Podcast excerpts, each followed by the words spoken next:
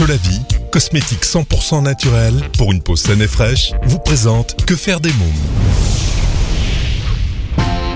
Que faire des mômes? Que faire des mômes? Que faire des mômes?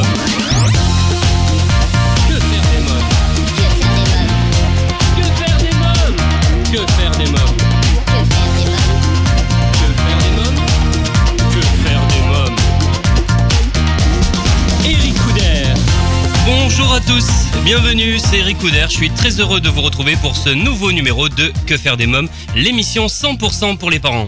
Au sommaire, aujourd'hui dans À vos agendas, nous découvrirons la bande-annonce du film Wonder Woman. L'invité jeunesse, une rubrique un peu spéciale cette semaine puisque je me suis rendu sur le terrain, à Rabat au Maroc, pour suivre l'action jeunesse de l'ONG Énergie Monde, l'organisation non gouvernementale des cercles nationaux de réflexion sur la jeunesse. À cette occasion, j'ai réalisé plusieurs interviews de représentants jeunesse que je vous propose d'écouter dans cette émission. Dans Quand les enfants dorment, je reçois Pétosaure, une musique à la fois haute en couleurs, psychédélique et schizophrène. Le fantôme de l'enfance est le titre de leur premier album à découvrir dans Que faire des mômes. Dans un instant, la rubrique Allô, parlons jeunesse, je serai en ligne avec Anthony Marcet, euh, journaliste et fondateur de TV Loustique. Pour retrouver toutes les informations et suivre l'actualité de cette émission, je vous invite à vous abonner à notre newsletter sur quefairedesmômes.fr et à nous suivre sur les réseaux sociaux Facebook, Twitter et Instagram avec le hashtag QFDM. Que faire des mômes? Tout de suite, allô, parlons jeunesse. Mon rendez-vous téléphonique aujourd'hui est avec Anthony Marcet, journaliste et fondateur de TV Loustique. Oui, allô bonjour Anthony Marcet Oui, bonjour. Bonjour, c'est Eric Couder de l'émission Que faire des mômes. Vous êtes journaliste et fondateur de TV Loustique. Alors parlez-nous de TV Loustique, qu'est-ce que c'est? Alors, TV Loustique, en fait, c'est un projet que je mène avec un, un, un ami, un collègue, Damien, euh, qu'on vient de lancer donc euh, au mois de mars. Et pour l'instant, c'est une expérimentation. Le, le concept, en fait, c'est d'aller dans les écoles, les écoles primaires, les classes de CE2, CM1, CM2 principalement, et de leur poser des questions alors soit sur leur vie euh, quotidienne, soit sur euh, euh, un petit peu philosophique entre guillemets, leur, pa- leur parler du bonheur, par exemple, qu'est-ce que le bonheur pour eux, ou euh, euh, par exemple à quoi servent les, les papis mamies, ça c'est l'un des thèmes qu'on Ah oui. a abordé euh, euh, récemment, et puis bah, de jouer sur leur spontanéité pour proposer donc euh, bah, des vidéos qui sont diffu- diffusées sur sur YouTube. Donc c'est les enfants qu'on voit à l'antenne. Hein Ce sont les enfants uniquement qu'on voit euh, à l'antenne des enfants qui sont âgés entre 8 et 10 ans. Pourquoi cet âge-là? Parce que c'est l'âge où ils sont peut-être le- les plus spontanés. Voilà. Alors par quel moyen peut-on regarder l'émission et sur quel support? Alors, la- l'émission est visible uniquement pour l'instant sur euh, sur YouTube, la chaîne YouTube TV Loustique. Euh, vous tapez tout simplement hein, dans un moteur de recherche TV Loustique au pluriel et vous tombez sur notre euh, sur notre chaîne et on diffuse donc euh, une chronique euh, TV Loustique chaque mercredi jusqu'à fin juin, même début juillet. Quelle est l'heure de diffusion Alors, le, bon, le- elle est diffusée en fait hein, dès le matin très tôt, autour de, de 7 heures du matin, voire quelquefois elle est disponible dès, euh, dès minuit le, le mercredi. La prochaine donc sera diffusée ce, ce mercredi. Donc c'est en continu de toute façon sur YouTube. Hein? Oui, c'est disponible, c'est dis- disponible en, en continu donc sur, sur la chaîne euh, YouTube. Vous pouvez d'ailleurs retrouver les, les anciens numéros puisque là euh, on, on atteint le huitième épisode de, de TV euh, Loustique et comme je vous le disais, il y aura 16 épisodes qui seront diffusés d'ici le début juillet, en espérant, euh, ben, on espère bien sûr renouveler l'opération dès la rentrée prochaine. Oui, j'ai lu des thèmes, ça a l'air très sympa. Imagine la journée du président de la République, j'ai vu. Euh, quels l'actualité, hein Ouais, bah oui, exactement. On a joué sur, sur, sur l'actualité avec deux chroniques consacrées à la, à la politique. Sur le- la journée du président, c'était euh, très original. hein, les, les enfants qui, euh, qui imaginent le, le président qui, qui promène son chien, par exemple, euh, ou qui, qui a divers euh, loisirs. Et puis on leur a demandé aussi comment on votait, puisque c'est vrai qu'à à 9 ans, eh bien, on, on, on accompagne parfois ses parents euh, jusqu'en dans, euh, l'isoloir, mais ils ont leur manière d'imaginer le, le processus du, du vote et c'était assez rigolo également. J'ai vu à quoi sert un ami, euh, qu'est-ce que c'est que le bonheur, quelles sont les punitions efficaces, qu'est-ce qu'ils vous ont répondu? Euh, sur les punitions efficaces, il y a beaucoup de euh, privation de, de tablettes. Hein, ça revient beaucoup, Ah oui. ce, ce genre de privation. Mais c'est vrai qu'ils se mettent, ça leur permet dans ces cas-là de se mettre à, à la place de, bah, de l'adulte, de, de- des parents. D'ailleurs, on a un, un autre tournage prévu euh, demain et je vais leur demander justement euh, quel, euh, s'ils s'imaginaient parents, comment, euh, quel comportement ils adopteront plus tard avec leurs enfants. Euh, on peut s'attendre à des réponses assez originales, je pense. Vous avez des anecdotes justement, des choses qui vous ont dit qui étaient très très drôles? Bah, quelquefois, on est obligé de censurer un petit peu parce que Ouais. Souvent, la parole de l'enfant, c'est euh, il reproduit souvent le, le propos des, des, parents et quelquefois c'est vrai qu'on est obligé de, on supprime nous-mêmes euh, certains propos pour que ça ne porte pas préjudice aux, aux parents, mais euh, dans l'ensemble on a des, des, réponses assez assez rigolotes, assez euh, assez insolites. Hein. Mais surtout sur la partie le président de la République, à mon avis, vous avez dû en entendre. Oui, sur le président de la République, on a été obligé d'un petit peu censurer parce qu'on on connaissait au travers des propos des, des enfants bien le, le vote des, des, parents. Et nous, le, le but c'est pas de créer la polémique avec les parents, c'est simplement que ce soit divertissant. On veut pas non plus les faire passer pour des imbéciles, euh, les, les, enfants. Donc euh, il y a certains propos que nous-mêmes on, on, on, censure. On veut pas euh, que, que, le, en visionnant sur YouTube les euh, les spectateurs euh, les prennent un petit peu pour des idiots. Quoi. Alors à qui s'adresse cette chaîne ah ben, Le principe et l'avantage, c'est que les propos des enfants, ça intéresse tout le monde, aussi bien les, enfants, puisqu'on on a visionné quelquefois des, des chroniques avec eux, et ils sont morts de rire de revoir. Mais ça intéresse aussi forcément les parents et les grands-parents. C'est la, la, parole de l'enfant touche l'ensemble de, de, la population. Alors comment est né ce projet? Moi, je, je, suis originaire du monde de, de la radio. J'ai longtemps travaillé en radio et j'avais ce, ce, type de chronique sur euh, sur la radio sur laquelle pour laquelle je, je travaillais. J'avais imaginé cette chronique il y a, il y a 6-7 ans. Euh, ça avait un autre nom, c'était à peu près la même chose, mais uniquement avec la voix des, des enfants. Et euh, j'ai quitté donc la radio l'année dernière. Je me suis dit tiens, ce serait bien de, de tester le concept en Alors c'est un peu plus lourd hein, puisqu'il y a un peu d'éclairage, il peu, il y a la caméra qui impressionne aussi les enfants. Donc j'avais peur qu'on perde un peu en spontanéité. Puis finalement. Euh, euh, les enfants se posent pas de questions. Hein. Cinq minutes après avoir vu euh, qu'il y avait deux trois éclairages et puis deux caméras, ils oublient tout ça pour euh, pour redevenir euh, spontanés. L'idée c'était de, de, proposer la même chose mais en vidéo. Combien dure le module? Ça, ça, dure autour de quatre minutes à peu près. Il faut savoir que on, on, tourne sur une matinée dans, dans chaque école. On enregistre a à peu près une heure, une heure vingt de, de propos des enfants et on, on conserve seulement deux fois trois quatre minutes. Quoi. Donc il y a une frustration à la fois pour nous on aimerait bien en rajouter un petit peu. Et puis pour les enfants qui ne se voient pas tous après euh, à l'écran, mais ça on les prévient dès le départ. Ça demande de combien de temps de travail? Parce qu'il y a du montage un petit peu après? Alors euh, oui, beaucoup de montage. Donc mmh. il y a déjà cette matinée entière de, de, tournage, à la fois pour les enregistrer, mais également parce qu'on propose une petite euh, animation pédagogique. On leur explique un petit peu comment mettre le ton lorsqu'on passe à la radio ou à la télé. Puis on, on les filme, mais là c'est pas diffusé sur YouTube, c'est uniquement à destination de, de, l'enseignant et de la classe. On, propose un, mini journal télévisé, donc euh, certains enfants sont filmés euh, avec des informations euh, d'actualité. donc ça c'est pour la partie tournage et puis le, montage derrière on peut estimer que c'est à peu près, euh, ouais, on va dire 10 heures de, montage pour, euh, vraiment finaliser et proposer une chronique assez, assez sympa. Le, plus compliqué, c'est de sélectionner les propos. Euh, ça, c'est de passer de 1h20 à deux fois 3 ou 4 minutes. C'est plus compliqué. Oui. Vous êtes sur quelle région là? Là, on est sur la région nantaise et on, on tourne pour l'instant uniquement hein, sur la sur la Loire-Atlantique. Mais l'objectif le, le, hein, de cette expérimentation, eh bien, c'est de profiter des, euh, des 16 chroniques pour se faire remarquer et trouver un diffuseur télé euh, pour euh, proposer il y a ensuite une, une deuxième saison de, de TV Loustique et pourquoi pas d'aller tourner dans, dans, la France ou en tout cas dans d'autres départements. C'est une très bonne idée en tout cas. Hein. Alors euh, vous êtes accompagné dans ce projet de Damien Piton, vous m'en parlez tout à l'heure. Qui est Damien Piton alors Damien, en fait, euh, lui c'est journaliste. Il a surtout, euh, moi, je, ce que je disais, je viens plutôt du monde de la radio. Lui, il vient de la vidéo, euh, puisqu'il a fait un petit peu de, de court métrage et il a surtout euh, travaillé au sein d'une web TV sur sur la Loire-Atlantique, sur le pays de Châteaubriand.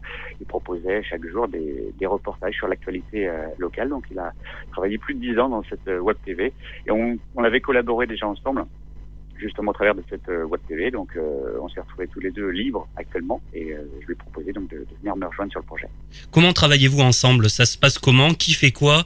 Euh, Combien d'heures par semaine? Alors bon, par semaine, hein, c'est l'équivalent peut-être d'une journée de, de travail. Hein, c'est pas un, un, temps complet, bien sûr. Ouais. Euh, mais comment se sépare le, on se divise le travail? Bien, c'est plutôt, moi, je suis plutôt concentré lors du tournage sur les questions auprès des, des enfants, d'essayer de, les relancer parce que la parole de l'enfant, enfin, une interview d'enfant, c'est toujours un peu plus compliqué. Lui, plus sur la partie technique. Euh, c'est lui qui s'occupe de la partie technique, c'est lui qui finalise euh, davantage le, le montage. Je, je, je, sélectionne plutôt les propos et lui finalise euh, le montage et euh, ce qui est euh, mixage. Alors dites-nous un peu plus sur vos interventions pédagogiques.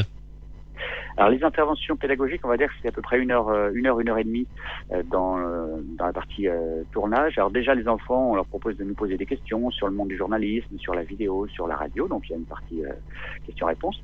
Et puis ensuite, donc comme je vous le disais tout à l'heure, moi je rapporte un un mini, un mini JT, journal télévisé, enfin le texte, c'est-à-dire c'est cette information, mais très très très, très simple hein, sur la vie dans, dans, leur commune. Je prépare ça au, au, préalable, et puis je leur explique un petit peu comment on met le ton l'articulation, le sourire. Euh, le, sourire, ça se voit forcément à l'image, mais ça s'entend également si on travaille en radio. Euh, je leur explique euh, qu'il faut appuyer sur certains mots ou groupes de mots.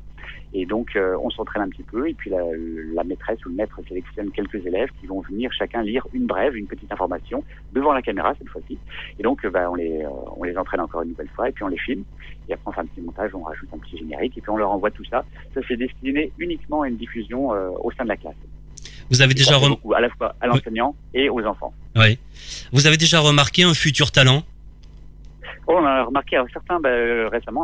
on avait un tournage, euh, c'était en fin de semaine dernière, des, des, une élève qui est venue me voir à la fin en me disant moi je veux être journaliste. Et en fait ça m'a pas surpris parce que j'avais compris lors de, justement de l'enregistrement du, du mini JT qu'elle avait déjà le ton. Elle levait la tête, elle ne n'était pas concentrée uniquement sur la, vue de son texte, mais elle levait la tête comme une présentatrice de, de JT. On, on, sent déjà qu'il y a une petite patte. Voilà. Après c'est vrai qu'à cet âge-là, ce qui est important, c'est le niveau de lecture. C'est-à-dire que si l'élève est à l'aise avec la lecture, c'est beaucoup plus facile pour mettre le ton par rapport à un élève qui, qui peine un petit peu à, à, lire et qui ne pourra pas mettre le ton. Donc c'est pour ça qu'on le fait aussi avec des CM1, CM2, puisqu'ils sont déjà beaucoup plus à l'aise que des CE1 ou CP. Quoi.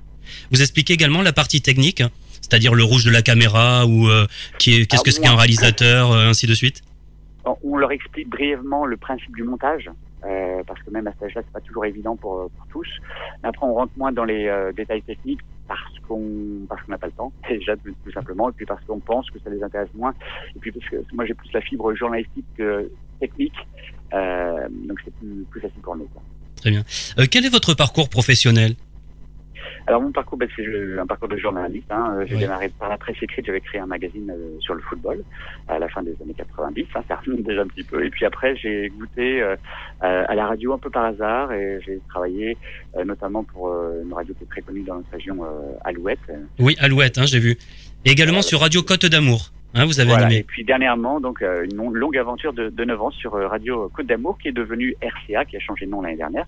Et j'ai travaillé 9 ans avec euh, pour Radio Côte d'Amour, une très belle aventure sur une, cette radio, donc diffusée en Loire-Atlantique et, et, en Vendée. J'avais de multiples fonctions et beaucoup de liberté, donc c'était très agréable. Et c'est sur cette radio-là justement que j'avais imaginé cette chronique avec les, les enfants. J'avais énormément de retours de la part des auditeurs par rapport à cette chronique. C'était Média Pulséo ou c'est autre chose?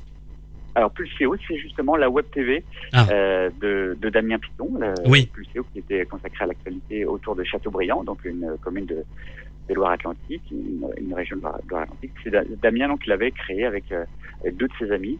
Euh, l'aventure a duré euh, beaucoup de temps d'ailleurs et elle s'est terminée l'année dernière. C'est pour ça que le hasard a fait qu'on a pu euh, collaborer à nouveau sur ce projet TV Alors dans la presse, c'était le magazine Foot de l'Ouest, c'est ça? Voilà, ça, été la première euh, aventure que j'ai euh, que j'ai menée en fait avec un, ami. On avait créé euh, au sortir de l'école. En fait, je me suis dit bah au lieu de chercher un boulot et de galérer, bah, je vais je vais créer mon propre emploi. Donc, on avait créé un magazine sur, sur le football, un mensuel qui était diffusé sur toute la région ouest et qui évoquait l'actualité du, du foot en, en, première division, en deuxième division, mais également dans les niveaux amateurs. C'était principalement Nantes, Rennes, Lorient, Brest, Guingamp, mais également les équipes amateurs. C'était une aventure magique hein, qui a duré euh, qui a duré quasiment trois ans. Euh, bon, ce qui nous a manqué, c'était alors les ventes fonctionnaient bien du magazine. Ce qui nous a manqué, c'était peut-être euh, un peu d'expérience et surtout bah, les recettes publicitaires. Hein, c'est le, nerf de la guerre et, et ce qui c'est ce qui a conduit malheureusement à ce qu'on arrête cette, cette, diffusion, mais ça, ça, a apporté énormément en termes d'expérience. C'est une aventure vraiment, comme je disais, magique. Dans quelques minutes, la suite de Que faire des mômes, mais pour l'instant, faisons une courte pause. Que faire des mômes vous écoutez Que faire des mômes, l'émission 100% pour les parents, c'est Eric Couder. À présent, je vous propose d'écouter la deuxième partie de Allô parlons jeunesse. Que faire des mômes Est-ce qu'il y a des points communs entre la presse écrite et la télé? Bon, Les points communs, c'est l'écriture. Je pense que ça se rapproche euh, énormément. Euh, les, euh, les, techniques d'écriture ne sont pas identiques, mais se, se rapprochent. La recherche de l'information, c'est la même, la même manière de, de faire. Après, ce qui change, la difficulté, je, trouve, moi, en vidéo, un monde que je découvre hein, depuis euh, quelques mois, euh, c'est qu'il y a beaucoup de métiers, beaucoup de métiers euh, qui se côtoient. Hein. Il faut à la fois être euh, journaliste, il faut être technicien, savoir maîtriser la, la caméra, et puis après, bah, il faut être monteur, il faut savoir faire un petit peu d'éclairage, il faut s'occuper du son. Euh, c'est vraiment la grosse difficulté. Donc nous, ces, ces chroniques d'expérimentation TV, TV ça nous permet aussi de nous, nous roder au fur et à mesure, de nous caler, et puis de nous améliorer au fur et à mesure. Alors, quelles étaient les émissions jeunesse que vous regardiez lorsque vous étiez enfant ce qui me vient en tête, euh, c'est Téléfoot, c'est Thierry Ah oui euh, C'est marrant. On me dit toujours Dorothée, on me dit euh, Croque Vacances. Oh Alors là, c'est la première fois que j'entends ça. Aussi, hein. bah, avant Téléfoot, il y avait Candy hein, qui était diffusé le dimanche matin. C'est vrai. Donc c'était le duo Candy et alors c'était pas très masculin, mais moi ça me faisait pleurer à cet âge-là. Non mais regardez. je regardais également. Le fameux téléfoot de, de Thierry Roland. Voilà, c'est pas c'est pas forcément lui qui m'a donné envie de faire le, le, métier, mais c'est encore un match de, de foot que j'avais regardé. C'est Michel Drucker qui avait commenté, je me souviens, le, le quart de finale de Coupe du Monde France-Brésil, la Coupe du Monde de, de foot. Et c'est en regardant ce quart de finale que je me suis dit, euh, je veux être commentateur sportif, je veux être journaliste plus tard. Et ça m'a plus jamais quitté. Ah oui. euh, voilà. J'ai commenté par la suite des matchs euh, de foot en, pour la radio, mais jamais à la télévision. Je se fera jamais maintenant. Et est-ce que tout petit déjà vous vouliez faire de la télé ou de la radio? Non, départ, non, c'était journaliste. Euh, c'était, euh, ouais, je voulais commenter des matchs à la télé. Mm. Et puis après, en fait, quand, euh, en, en, grandissant, je voulais être euh, plutôt, je voulais travailler dans la presse écrite. Je trouvais que le, monde de la radio ou de la télé, c'était, euh, il y avait un petit enfin, il y avait la, presse écrite permettait de garder une trace. Voilà, voilà, c'est ce qui m'intéressait. Alors que la radio, ben voilà, il y a un message qui passe et puis c'est oublié. Et puis finalement, ben, en découvrant un peu le média radio par hasard, je me suis dit, c'était sympa parce que ça permettait de, s'exprimer de manière différente et de bah, c'est pas jouer la comédie, mais il y a un petit côté théâtral en radio. On essaie de mettre le ton et moi qui étais très timide, bah, ça m'a aidé à, à, passer cette euh, timidité. Quoi. Ah oui. Alors quels sont vos futurs projets?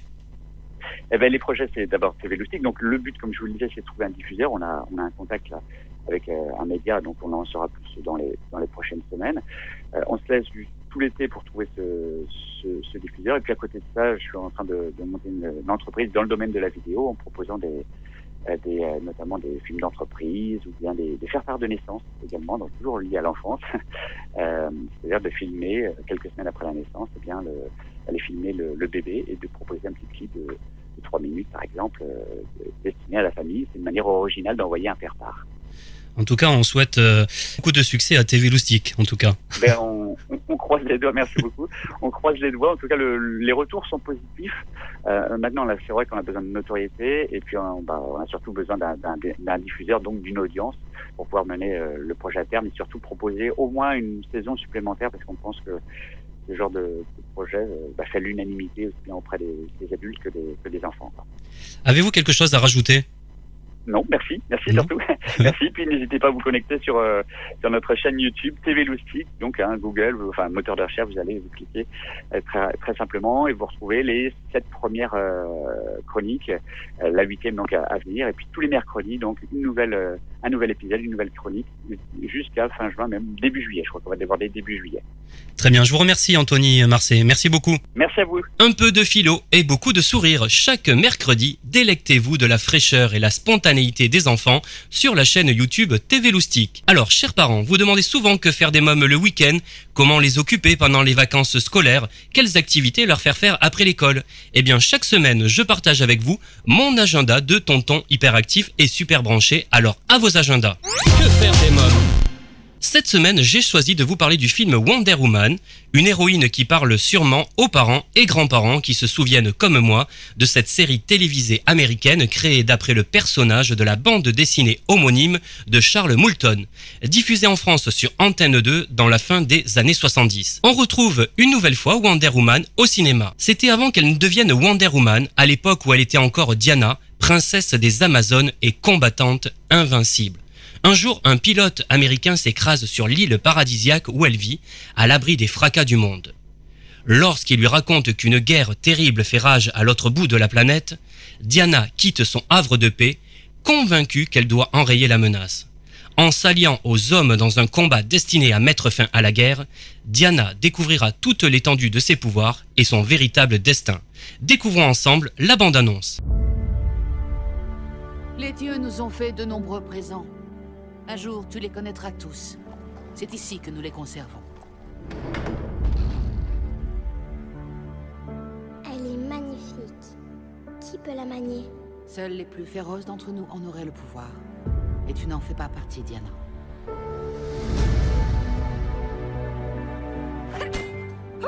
Forme-la durement. Plus durement que tout autre Amazon. Cinq fois plus durement. Dix fois plus durement. Baisse jamais la garde Un combat n'est pas toujours loyal Jusqu'à ce qu'elle soit encore plus forte que toi. Mais elle ne doit jamais connaître la vérité sur ce qu'elle est vraiment.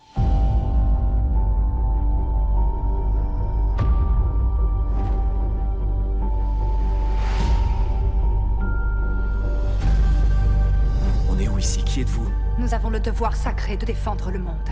D'accord. Qui que vous soyez, vous courez un plus grand danger que vous ne le pensez. Sois prudente, Diana. Si personne ne défend le monde, je dois le faire. Bienvenue dans ce bon vieux Londres. C'est très laid. Oui, c'est pas du goût de tout le monde. En arrière.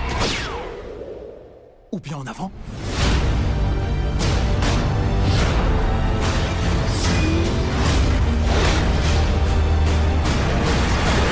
Vous avez autre chose à me montrer?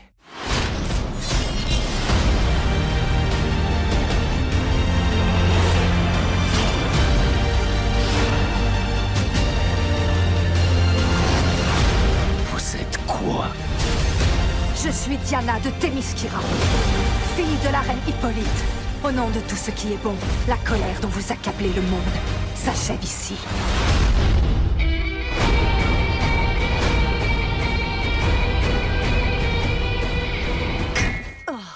Oui, euh, ça va pas marcher. Vous lâchez l'épée, s'il vous plaît Ça ne va pas avec le reste. Du tout. Wonder Woman, un film à découvrir en famille. Allez, c'est le moment de jouer avec notre partenaire Solavi. Solavi, cosmétique 100% naturel pour une peau saine et fraîche grâce à son colostrum. Exclusivité européenne, Solavi rend à votre peau ce que le temps lui a pris. Votre peau aimera Solavi. Solavi convient à tous les types de peau et lui donne éclat et luminosité. Comme chaque semaine, je vous propose, grâce à notre partenaire Solavi, de participer au grand jeu concours et de tenter de gagner des produits de beauté, femmes et hommes de la gamme Solavi. Rendez-vous sur quefairedesmoms.fr, onglet jeu concours pour tenter votre chance. À présent, c'est l'invité jeunesse. Que faire des mômes? Il y a quelques semaines, je me suis rendu à Rabat, au Maroc, pour m'immerger au cœur de l'ONG CNRJ, organisation non gouvernementale des cercles nationaux de réflexion sur la jeunesse, pour suivre leurs opérations en faveur de la jeunesse et l'enfance marocaine. Cette ONG, fondée sur une idée originale de Frédéric Fapani von Lontringen, est implantée dans une vingtaine de pays dans le monde et sa démarche centrale est d'observer, de penser et d'agir sur la question de l'homme et plus particulièrement de la jeunesse. Bonjour Frédéric Fapani von Lontringen. Bonjour à vous. Alors, vous êtes président international de l'ONG CNRJ. Alors, racontez-moi l'histoire de l'ONG. Ah, l'histoire de l'ONG. Bah, au, dé- au départ, euh, c'est c'est des, des gens qui sont, euh, qui sont en France et on n'est pas ONG. On est simplement des, euh, des, jeunes hommes, des jeunes femmes qui, réfléchissent aux questions de jeunesse. Puis on a chacun un métier. Il y a, un psychologue, il y a euh, un éducateur, il y a bref des gens qui travaillent sur les questions de, jeunesse et euh, qui étaient un petit peu connus dans leur domaine, qui avaient leur propre réseau, qui de temps en temps écrivaient des articles parce que bon, ils, ils démarraient dans la carrière mais c'était un peu influent. Et en fait, on s'était regroupés parce qu'on se disait quand même que la question jeunesse en France était maltraitée finalement. Euh, et donc, ch- chacun avec nos, points de vue, nos entrées différentes. euh, une en économie aussi, qui était euh, docteur et professeur à la. qui est devenue docteur et professeur à la Sorbonne. Au début, elle était simple, une simple doctorante. On avait une vision dans l'économie, on avait une vision dans la psychologie, on avait une vision d'une jeunesse des quartiers populaires. Enfin, on avait donc du coup différentes entrées, mais on avait une vision globale de la jeunesse en, France. Et on s'est regroupés en réseau où on essayait d'influencer la, société française par des textes, des colloques. De manière un peu, un peu discrète, mais de manière aussi parfois qui impactait vraiment, parce qu'on a, on a, on a quand même fait des, euh, des interventions du lobbying auprès de, tous les partis politiques en- entre mai 2011 et mai 2012. À titre d'illustration, on est euh, tout souvent, gens croient que c'est Terra Nova, mais c'est le, le, c'est le euh, le contrat de génération qui est actuellement en France, pas sous cette forme, parce que le, gouvernement l'a travaillé à, sa sauce, mais c'est une invention que nous on, avait, on, a faite et qu'on a proposée. Voilà. Il y a des gens qui ont voulu faire comme nous dans les autres pays du monde. Et puis en 2013, on s'est retrouvé, on était à 10 euh, en fait, nous, au début, on voulait influencer en France, on voulait créer des petits cercles nationaux de réflexion, un petit peu partout dans les régions, c'était dit, puis même dans les communes, peut-être dans les des communes jusqu'au niveau national. Nous, on voulait voilà, rentrer dans la société française, mais en fait, c'est l'étranger qui est venu nous chercher, et on s'est retrouvé en 2013 avec 10, euh, entités, en des petits groupes comme ça, comme nous, hein, pas, beaucoup. Hein. et en même temps, on, s'est un peu étoffé en France. On avait plus de 1000 adhérents quand même en France, qui commence à être important, et et des, implantations aussi euh, à l'étranger. Donc du, coup, on, on, on, est obligé de se rendre compte qu'on était international de fait. Euh, et donc on s'est euh, déclaré en, une organisation non gouvernementale, ce qu'on appelle une ONG, des cercles nationaux de réflexion sur la jeunesse. Quel est le rôle du président? Aujourd'hui, le rôle du, président, c'est d'animer cet ensemble, d'être, d'assurer la, la, cohérence.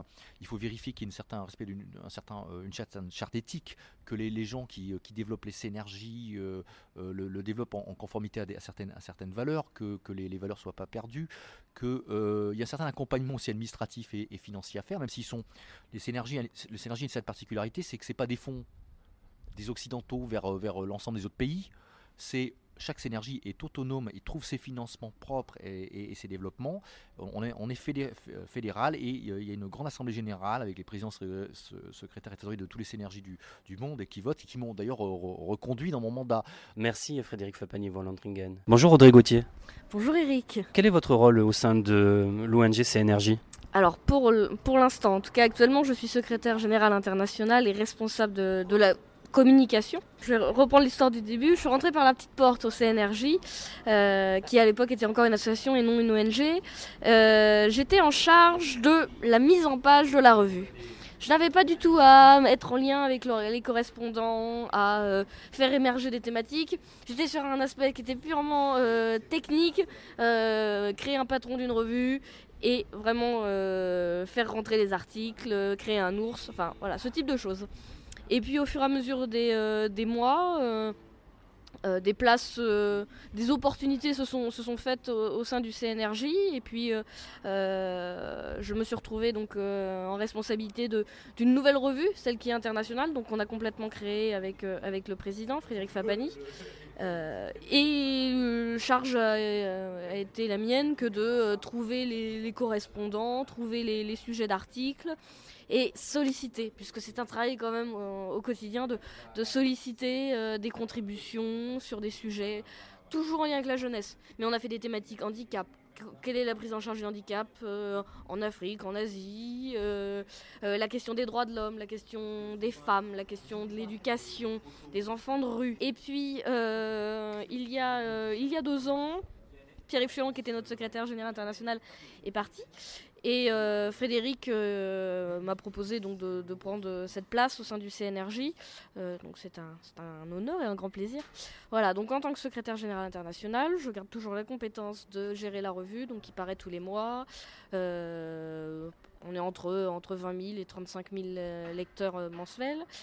Et en tant que secrétaire général international, donc c'est la gestion administrative et comptable de l'ONG. Merci beaucoup. Merci à vous. Dans quelques minutes, dans Que faire des mômes, nous parlerons jeunesse, famille et enfance. Mais pour l'instant, c'est la pause. Que faire des mômes? De retour pour la suite de Que faire des mômes, l'émission 100% pour les parents. À présent, je vous propose d'écouter la deuxième partie de l'invité jeunesse. Que faire des mômes? Bonjour euh, Alassane Ndiaye. Bonjour. Alors vous êtes président de l'ONG euh, Synergie Sénégal Oui, en fait je suis le président de Synergie Sénégal, c'est-à-dire la section qui représente Synergie internationale au niveau du Sénégal, où nous sommes une structure euh, qui a aussi une autonomie en fonction de nos activités locales sur le terrain. Quels sont les projets que vous essayez de mettre en place euh, actuellement? Actuellement, les projets que nous allons mettre en place, c'est de coacher des jeunes qui sont porteurs de, de, de projets de les mettre en relation avec des réseaux du Nord et avec des réseaux du, avec des réseaux du Sud. C'est-à-dire des jeunes qui ont des projets d'ordre éducationnel. On accompagne aussi des jeunes qui ont des difficultés d'insertion sociale. Et là, sur, le, sur, sur la question de l'insertion sociale, nous sommes en train de mettre en place un projet qu'on appelle délivrance sociale délivrance sociale dans le sens où on va tenter de donner à la sens à des jeunes qui ont des projets, de leur trouver des autofinancements par des mécanismes qui sont différents avec le système bancaire et déclassifier ce qu'on appelle les lourdeurs administratives qui souvent ont plombé euh, la dynamique de la jeunesse. Quelles sont les actions que vous avez déjà euh, réalisées? Oui, Les actions que nous avons déjà réalisées, on peut citer entre autres euh, l'aide de, distribution de dons en termes de, de, dons scolaires, des livres. On en a fait au niveau de Yumbel, au niveau de six autres régions du Sénégal. On a participé à, à la sensibilisation euh, de la scolarisation des, des, jeunes filles qui décrochaient le plus souvent. Nous avons aussi participé à des campagnes de vaccination contre le malaria, contre le paludisme, qui fait hélas de grands euh, ravages au niveau, au niveau de l'Afrique. Merci Alassane Ndiaye. Bonjour Saïd Hassan. Bonjour. Alors vous êtes euh, président du Cénergie Maroc. Parlez-moi de la jeunesse marocaine. Ben, la jeunesse marocaine, comme toutes les jeunesses dans le monde, ils vivent des transitions, on va dire, continues. Aujourd'hui, avec les réseaux sociaux, on ne peut pas dire la jeunesse s'ouvre sur d'autres jeunesses et par conséquent, elle a des intérêts qui ne sont pas nécessairement les mêmes que les générations passées? Et donc, c'est la question qui comment s'adapter et connaître leur, leur, on va dire, leurs vraies attentes. Et c'est là, cette, on va dire, cette divergence ou cet écart entre l'offre on va dire, officielles et les attentes d'une jeunesse qui est en transition perpétuelle, comme j'ai dit à cause des réseaux sociaux, ce qui ouvre un, terrain pour l'action de la société civile notamment. C'est pour ça que beaucoup d'associations civiles aussi au Maroc se développent à destination de la jeunesse. de plus en plus, à cause de ça, de plus en plus les, pouvoirs politiques marocains s'intéressent de plus en plus à la jeunesse. On a des politiques publiques, des stratégies qui sont orientées jeunesse. Et ça, ça nous permet, nous aussi, en tant qu'acteurs et bénévoles dans le milieu associatif, de trouver un champ fertile, de proposer, d'agir. de. Mais de façon générale, ce que je, peux dire, qu'il y a beaucoup d'attentes, moins d'offres, comme partout dans toute société. Mais la spécificité, c'est aujourd'hui à cause la situation géographique du Maroc, le développement que connaît le Maroc, aussi bien au niveau culturel, industriel et même économique, pas conséquent social. Notre jeunesse est nécessairement pas celle qu'on voyait il y a une, dizaine d'années. Par conséquent, il faut être euh, conscient de ça et leur proposer aussi bien des... Pour dire qu'il y a des spécificités particulières, on n'a pas les attentes. Par exemple, les dernières études qu'on a faites et les dernières enquêtes et sondages révèlent que ce sont les mêmes attentes. Un travail, une vie stable, etc. à côté des attentes que peut avoir. Mais en principe, ça se réduit à ça. Maintenant, comment les préparer à cette, phase-là de prendre responsabilité et s'insérer d'une manière la plus correcte possible dans la société? Et je dis que là, qu'il y a un besoin d'assistance, d'orientation, d'encadrement, que joue très bien la société civile. On est toujours ouvert à des idées, c'est le sens aujourd'hui qu'on est en train de vous parler, vous, pour faire entendre notre voix, qu'on est ouvert à, capitaliser sur les expériences internationales, notamment françaises ou ailleurs. Et donc pour ça, on, lance cet appel, pourquoi pas, d'écouter, d'avoir des partenariats, des, propositions de partenariat avec d'autres associations ou acteurs, aussi bien en France qu'ailleurs, et dans le sens de, de vraiment capitaliser sur des expériences, surtout avec l'idée que j'ai dit au début concernant les jeunes, ce qu'aujourd'hui les jeunes sont presque les mêmes partout à cause des réseaux sociaux. Et ça, vous allez voir durant votre séjour ici au Maroc, vous allez voir que les jeunes aujourd'hui s'habillent comme ailleurs, s'intéressent à la musique comme ailleurs, donc mangent comme ailleurs. Et donc, les, gaps culturels ou même géographiques s'effacent et pas conséquent, il est temps qu'il y a aussi les acteurs sociaux s'ouvrent sur, eux-mêmes. Et c'est là que se place Synergie avec force, c'est qu'il est constitué en réseau international et ça nous permet de capitaliser. Donc mon appel c'est surtout Synergie Maroc est ouverte à toute proposition, à toute idée de projet social à mettre en, à destination des jeunes. Merci Saïd Hassan. Bonjour Auriel Ben Sabat. Bonjour. Alors, euh, parlez-moi de votre rôle au sein du Collège doctoral euh, Paris-Jérusalem. Le Collège doctoral euh, Paris-Jérusalem est un projet développé avec deux ou trois collègues, notamment le docteur Henri Cohen-Solal, avec qui j'ai une amitié et une relation professionnelle qui date de presque 30 ans. Nous avons travaillé ensemble dans l'association des Amis de Baïtram, l'association qui a monté des maisons chaleureuses, donc des clubs de prévention en Israël sur un modèle européen, et aussi quatre institut de formation en Israël, à Jérusalem, au centre du pays, au nord et au sud. Mon rôle dans le collège, en ce moment, est surtout de développer le partenariat avec le CNRJ. Et nous sommes là pour faire ça dans les rencontres euh, au Maroc, pour avancer surtout une formation dans la médiation, dans la médiation interculturelle, la médiation psychosociale, cherchant à développer un DU qui pourrait servir pour professionnaliser les travailleurs dans les domaines euh, pédagogiques, psychologiques et sociaux dans l'Afrique à partir du Maroc. Alors par rapport à la formation donc, qui, va se faire, euh, qui pourrait se faire ici au Maroc, euh, comment ça va se concrétiser et quel est l'enjeu? Nous avons pensé de, mettre sur place un colloque, peut-être vers septembre, qui réunirait les gens concernés, notamment des représentants du CNRJ dans les pays de l'Afrique peut-être aussi euh, de l'Europe, surtout pour entendre leurs besoins et aussi pour voir quel apport euh, pourrait euh, se joindre à, monter un, tel programme.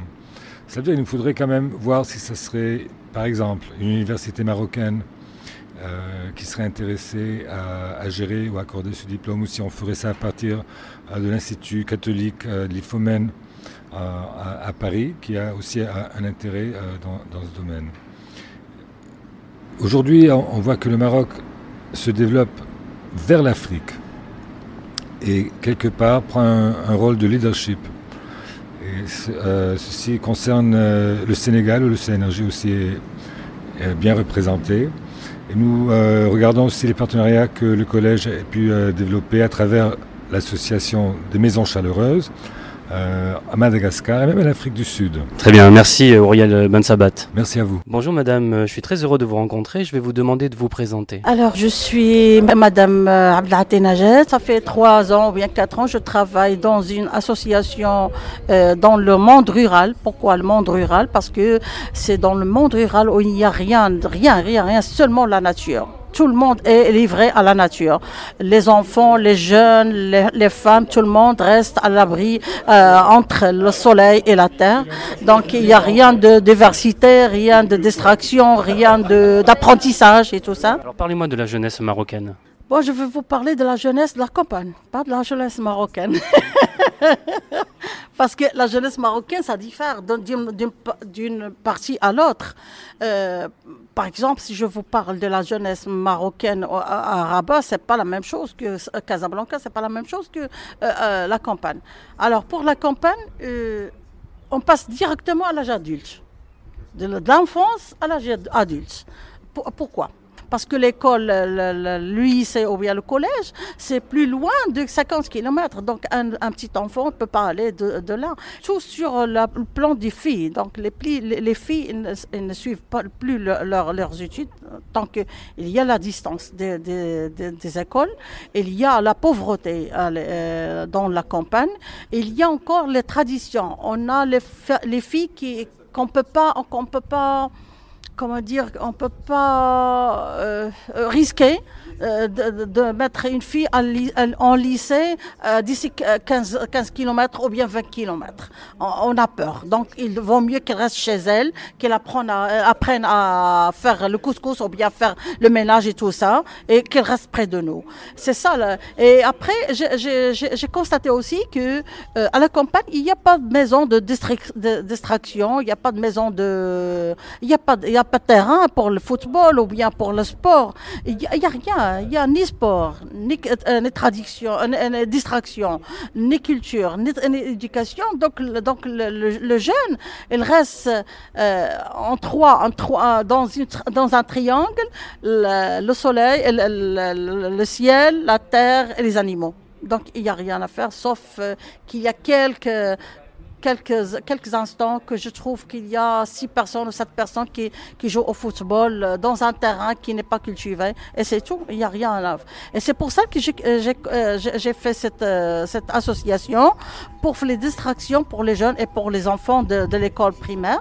Et, ça fait 15 jours que j'ai fait deux jours de distraction pour les enfants de, de, de, Zawiya, c'est-à-dire Zawiya de. C'était des enfants qui, qui, pour la première fois de leur vie, qu'ils voient un clown, pour la première fois de leur vie, qu'ils voient un, euh, déguisement, pour la première fois qu'ils voient la peinture, la peinture, les pinceaux et tout ça.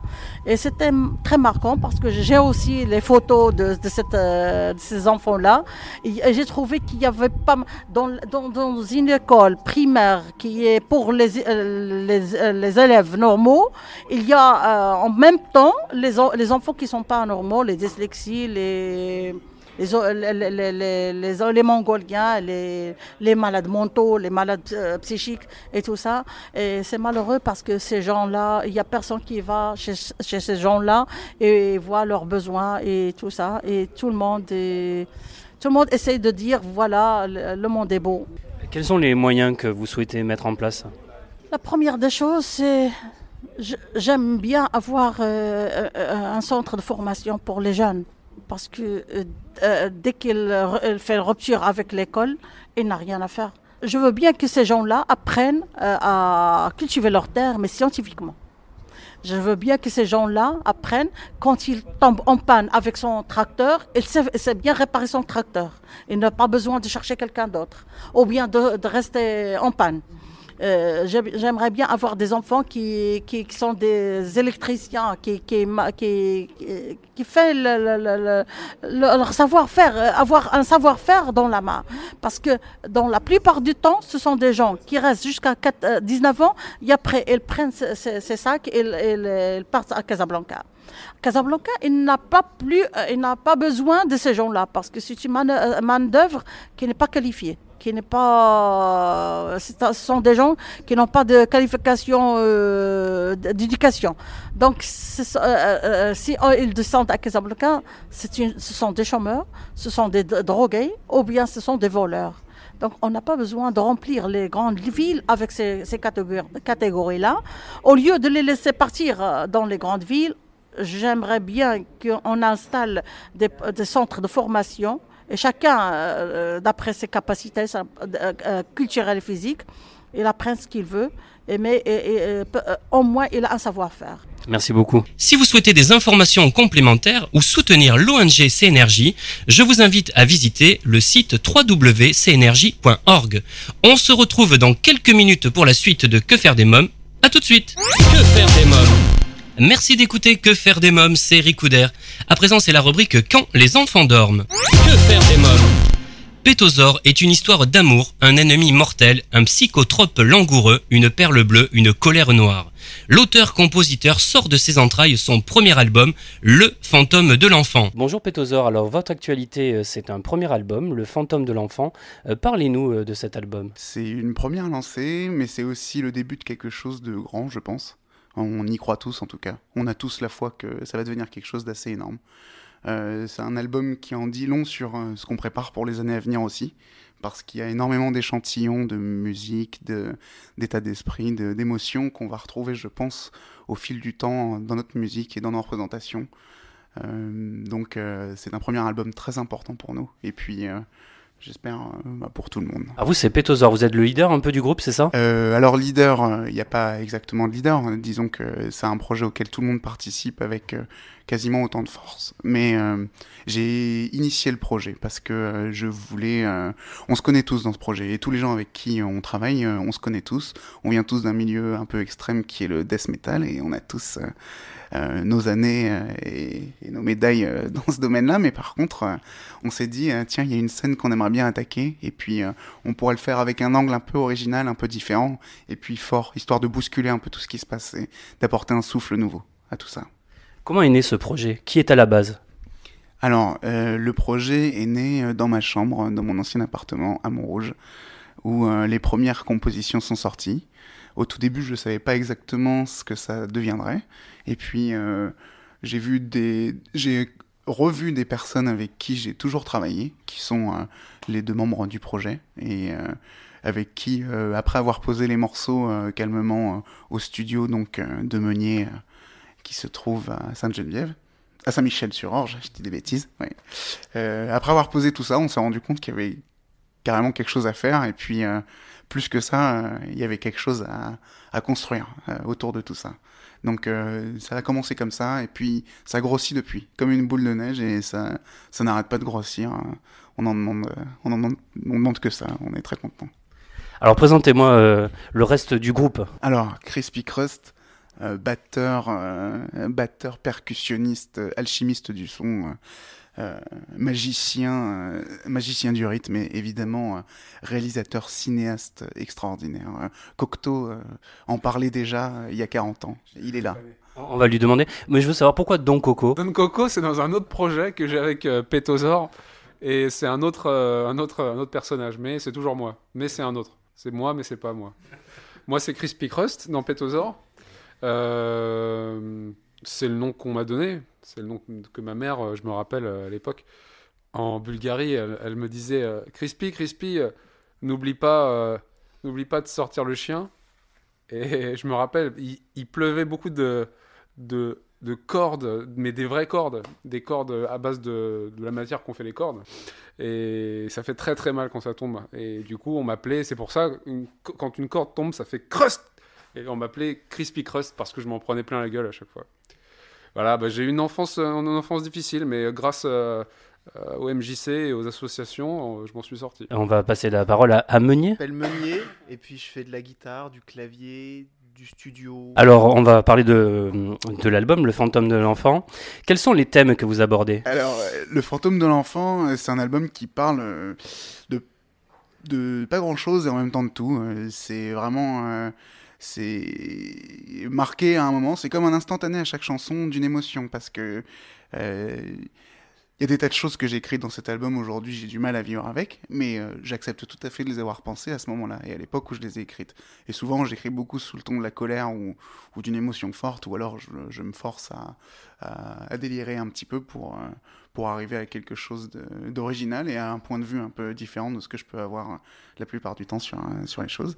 Euh, ça parle de tas de choses, euh, ça parle d'amour, beaucoup d'amour, ça parle de famille, ça parle énormément d'enfance, on en entend parler dans le titre, ça parle de beaucoup de notards et... Euh, et ça parle aussi énormément d'espoir parce que je tiens absolument à ce que le projet parle, parle d'espoir. Je pense que c'est important de montrer aux gens que on peut faire exactement ce qu'on veut dans la vie et, et, être heureux en le faisant, même si c'est pas facile et c'est toujours plus dur même de faire ce qui nous plaît. Mais, mais euh, ça parle de d'avenir, beaucoup d'avenir. Très bien. Alors comment euh, définiriez-vous euh, votre univers musical? Alors j'aime bien dire nécro, fatalistico-romantique.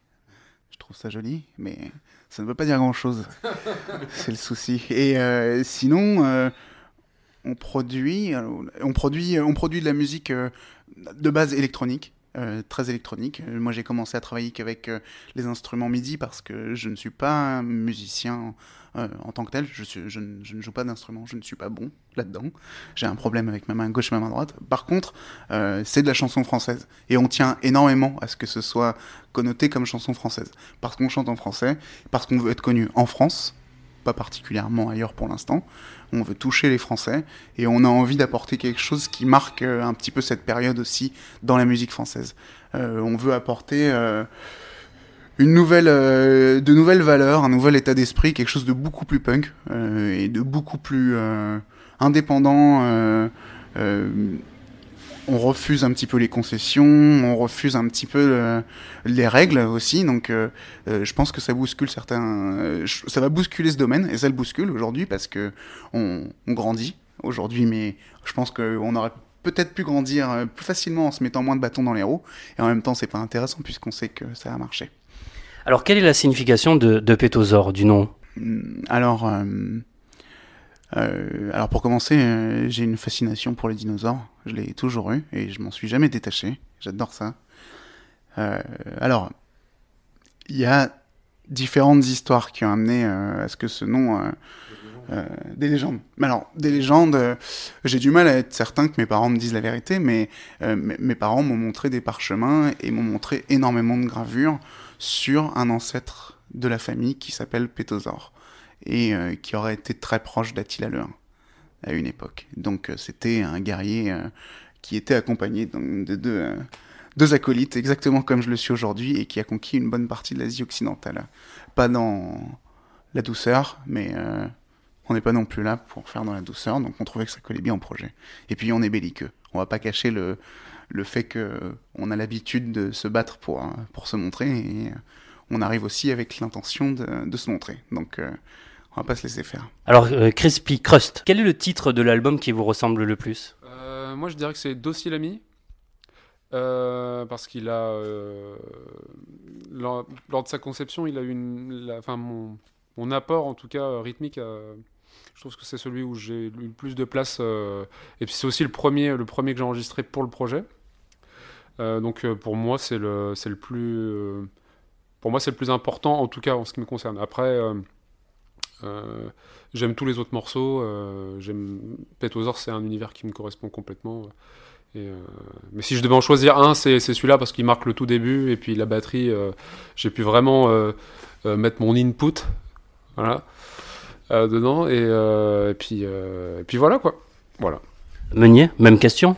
Ça va être très dur de répondre parce que pendant que, Crispy répondait, j'essayais de savoir un petit peu lequel me marquait le plus, et en fait, il n'y en a pas spécialement particulièrement, c'est-à-dire que l'album me marque comme un tout, mais j'ai du mal à détacher les titres les uns des autres, c'est-à-dire que réussir à isoler un titre spécialement en disant c'est mon préféré pour X ou Y raison, ça va être un peu compliqué. Euh, J'arriverai même pas à dire celui qui me touche le plus, je vous avoue. C'est, euh, j'écoute vraiment l'album comme un tout et j'ai du mal à le, dissocier de, ça. Peut-être aussi parce que la première fois qu'il m'a été présenté, c'était sous forme d'un tout. Euh, mais voilà, donc du coup, j'ai pas spécialement de morceaux préférés. Euh. Alors moi je suis très intrigué par le visuel, la photo du, de l'album, hein, de la pochette. Racontez-moi l'histoire de ce visuel. Alors ben, l'histoire de ce visuel, peut-être que j'en parlerai pas le mieux, il faudrait demander à Jackie Labrune, l'artiste qui a réalisé le visuel. Euh, on est parti sur l'idée quand même qu'on allait créer euh, quelque chose qui ramènerait à l'idée de justement un visage formé d'énormément de morceaux et euh, d'énormément de morceaux de cerveau aussi. On est dans, on est dans, on est dans quelque chose qui, qui, qui apporte toutes les émotions, tout type d'émotions, toute couleur d'émotions. Et c'est la base du, du concept. On n'est pas, on n'a pas cherché à, cloisonner l'artiste d'ailleurs euh, nulle part. C'est quand même la, base du projet. Aucune loi, aucune règle. Euh, lâchez-vous, faites-vous plaisir, euh, soyez heureux. Et Jackie Labrune, justement, a réalisé ce tableau dans une totale liberté, sachant que nous, on, lui a simplement demandé est-ce que la musique te parle? Est-ce que tu ressens la musique? Est-ce que tu es dedans? Est-ce que tu veux être dans ce projet aussi? On inclut les personnes avec lesquelles on travaille dans le projet. Elles font partie du projet et on les considère tout autant que nous-mêmes. Et euh, Jackie Labrune euh, a poursuivi euh, sur une série de, de, portraits, de peintures réalisées. magnifiques. Voilà, cette pochette d'album, ce visuel, c'est un mélange de tout. C'est un mélange de, plusieurs personnalités. C'est pas une schizophrénie parce qu'on n'a pas, on n'a pas. Si on a des dédoublements de personnalité, je peux dire une schizophrénie. C'est un visage schizophrène euh, complètement informe et complètement abstrait. Parlez-moi du titre La plage. Bah alors c'est marrant parce que ce titre-là, c'est probablement pour moi celui qui se détache le plus du reste de l'album. Déjà par son instrumentation, peut-être aussi par ses thèmes évoqués. C'est peut-être euh, c'est peut-être un peu le moins sombre de tous. Euh c'est un titre un peu de relâchement, un petit peu d'abandon. Moi, c'est un titre en tout cas qui me fait penser un petit peu à l'acceptation du. C'est étonnamment par rapport à l'album, même s'il n'est pas dans cette position-là, pour moi, c'est une conclusion à l'album. C'est un peu une acceptation de tout ce qui, de tout ce qui peut arriver et de ce détachement. C'est un peu le symbole du fatalisme, mais le, fatalisme euh, accepté. Voilà, donc c'est un titre qui est un peu, que, je trouve à la fois ambivalent, c'est-à-dire à la fois très dur et à la fois très léger, euh, parce que sans se détacher complètement du fait que euh,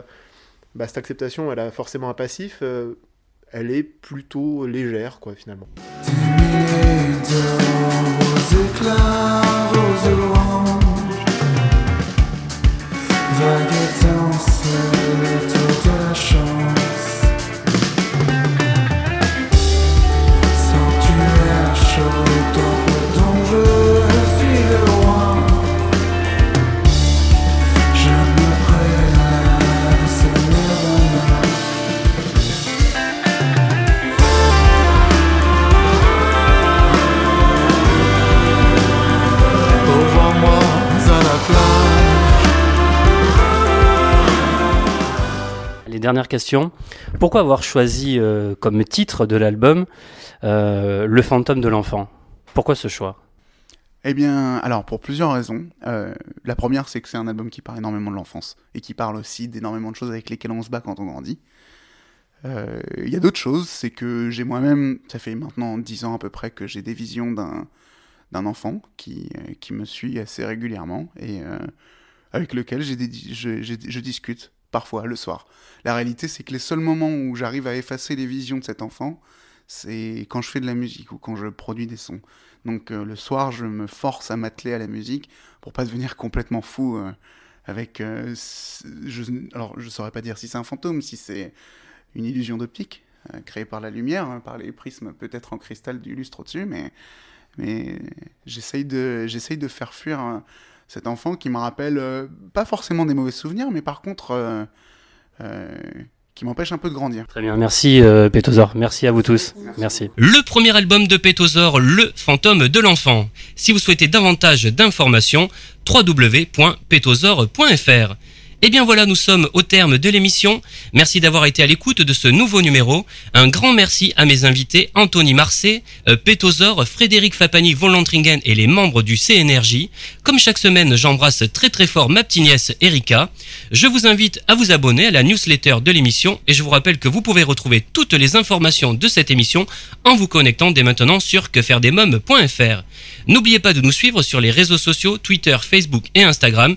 Que faire des mômes pour aujourd'hui, c'est terminé. Bye bye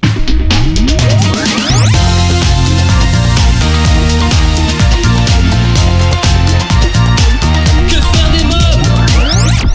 Solavi, cosmétique 100% naturel pour une peau saine et fraîche, vous a présenté Que faire des mômes